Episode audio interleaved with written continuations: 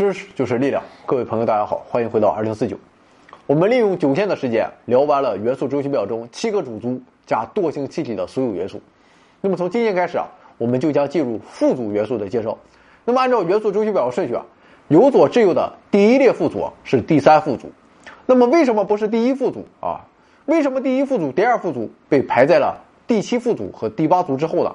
那么关于这一点比较复杂。大家可以参考我们今年一月二十号的长篇节目《元素周期表》。那么简单说来就是啊，元素周期表是按照原子内部电子的核外排布而制定的。当上一能级全部充满后，它才会填充到下一能级。那么具体的还请参照长篇节目。在元素周期表所有的组中，第三副组的元素是最多的。那么由于蓝系元素和 R 系元素两大家族的存在，第三副组的元素高达三十二个。正所谓不知道高到哪里去了。那么第一个元素是抗，在门捷列夫制定元素周期表时啊，抗元素也是众多没有被发现而留有空位的元素之一。那么当时啊，门捷列夫起的名字叫类硼。后来啊，化学家通过测定相对原子质量大小的变化，找到了类硼，也就是我们今天要说的抗。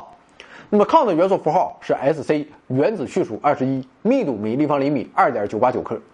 抗它是一种柔软银白色的过渡性金属，那么经常和镉元素和锗元素等混合存在，在工业上，在铝中加入质量分数为百分之零点二到百分之零点四的抗，会对铝合金起到变质的作用，使其再结晶温度提高一百五到二百度，并且细化晶粒，使合金的结构和性能发生明显的变化。另外，抗的蓝色谱线和钠的黄色谱线互补后，可以产生白色光，所以啊，人们可以用抗来制造抗钠灯，给千家万户带来光明。抗也因此获得了“光明之神”的美誉。那么在医学上，抗可以做伽马射线源或者适中原子。那么抗还可以用来对恶性肿瘤进行放射性治疗。那么第二个元素是乙，元素符号为原子序数三十九，密度每立方厘米四点四七克。那么刚才说的这个抗和这个乙，它都属于稀土元素。那么所谓的稀土元素啊，指的就是抗和乙外加蓝系的十五种元素，一共十七种元素的统称。而在这些元素中，乙元素是最早被发现的。那么，在1787年，芬兰矿物学家、化学家加多林从斯德哥尔摩啊得到了一种外观像沥青一样的黑色矿物。那么，经过分析后，在1794年，加多林宣布这一物质中含有质量分数为百分之三十八的未知元素的氧化物，并起名字叫锌土。那么，这个锌土的性质啊，有些和氧化钙相似，那么部分又和氧化铝相似。那么这一点引起了全世界化学家的注意。于是啊，许多人就开始研究这个新土。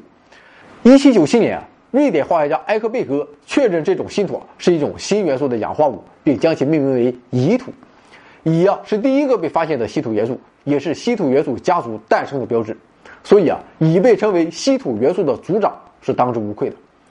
乙的用途啊也十分广泛，比如说在合金中啊添加适量的负乙混合稀土后，合金的综合性能会得到明显的改善。乙铝十六石这种材料可以用作激光材料，对大型构件进行钻孔、切削和焊接等机械加工。另外，由乙铝十六石单镜片构成的电子显微镜荧光屏，荧光亮度很好，也有着十分重要的应用。那么，抗核乙之后就是庞大的蓝系和 R 系家族。蓝系家族包括从原子序数为五十七的蓝元素到原子序数为七十一的铝元素这十五个元素，啊，用 Ln 来表示。它们依次分别为啊。蓝、士、普、铝、钋、铧、铀、镉、锗、锑、火、锗、锩、铟、铼。那么这十五个元素加上抗和乙，就构成了稀土元素家族。稀土元素的代号是大写的 Re。那么十七种稀土元素通常还被分为两组。那么一组是轻稀土啊，也叫氏族稀土，包括蓝、士、普、铝、钋、铧、铀、嘎。那么另外一组叫重稀土。也叫乙组稀土，包括锑、锑、火、锗、锩、铟、铼以及抗和乙。稀土元素作为典型的金属元素，它们的金属活泼性仅次于碱金属和碱土金属。十七个稀土元素，如果按金属活泼性来排序的话啊，也很有意思，呈现为由抗到乙到蓝递增啊，然后从蓝开始到卤结束，这十五个元素的金属活泼性又依次递减。所以显而易见的是，蓝是稀土元素中最活泼的。那么关于稀土元素，我们曾经做过比较系统的介绍啊，总之很牛，有工业黄金和工业维生素之称。那么在合金中添加一点稀土，就可以大幅度提高综合性能。而且稀土还是电子、激光、核工业、超导等诸多高科技的润滑剂，也是国防建设的重要基础元素。那么现在已知的稀土矿有一百五十多种啊，比较重要的有氟碳锡矿、独居石、磷乙矿和褐乙泥矿等等。那么说到稀土元素，我们国家确实让别人眼红的都喷出血来了。全世界稀土储量的百分之八十都集中在中国。那么其中白云鄂博矿是世界上最大的稀土矿，稀土储量占到了全国的百分之九十八，自然也大大超过了世界其他各国的总和。那么和蓝系家族规模相当的就是阿系元素家族。那么从原子序数为八十九的阿到原子序数为一百零三的劳，那么这十五个元素就是阿系元素，用 An 来表示。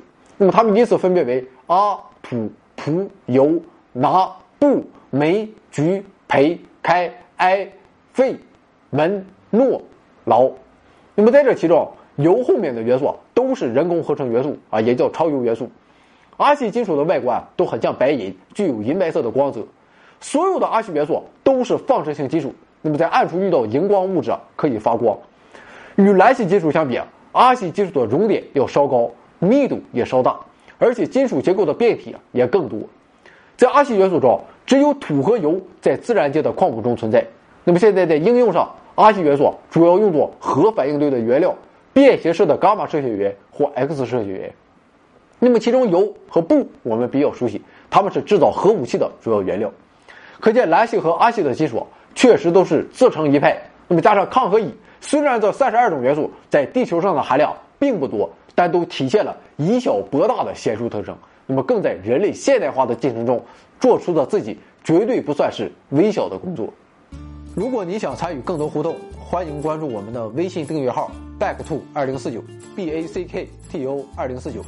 您也可以在订阅号中直接向我们提问，我们会抽取您的问题在节目中答疑。